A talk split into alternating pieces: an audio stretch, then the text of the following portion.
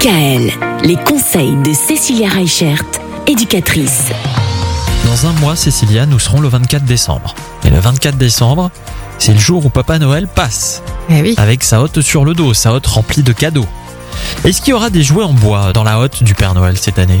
Alors les jouets en bois, comme on l'a dit, c'est une grande tendance depuis quelques années. On Ouais. revient au vintage, euh, aux jeux qui durent dans le temps, sauf que il faut faire attention.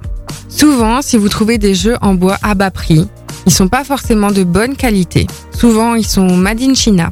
Ouais. Et du coup, souvent, on n'a pas toutes les normes qui sont respectées. Ce qu'il faut savoir aussi, c'est que nos jouets en bois français sont plus chers. Parce que quand on fabrique un jouet en bois, on a une, une espèce de taxe pour replanter aussi du bois dans la forêt. Ah oui, Donc ça, on ne le sait pas forcément, mais quand on achète un jouet en bois, on prend tout ce qui va avec. Et euh, il faut faire attention parce qu'il y a beaucoup de jouets en bois qui sont vernis ou qui sont peints Mhm. et qui ne sont pas adaptés aux petites bouches de nos enfants. Et oui, parce que les enfants, ils mettent tout dans la bouche aussi. Ben oui. Et ils croquent et ils se font les Eh dents oui. dessus et tout ça.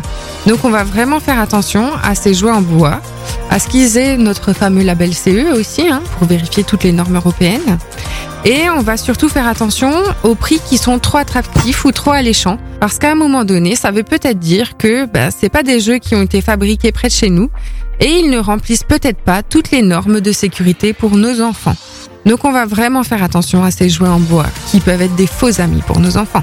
Bon, bah voilà. Il faut, il faut bien se rendre compte que le jouet en bois, ça peut être une bonne idée, mais pas n'importe lequel. Merci Cécilia. Demain, on va parler d'éco-responsabilité. Oui, on peut tout à fait imaginer d'avoir un Noël éco-responsable. Retrouvez l'ensemble des conseils de DKL sur notre site internet et l'ensemble des plateformes de podcast.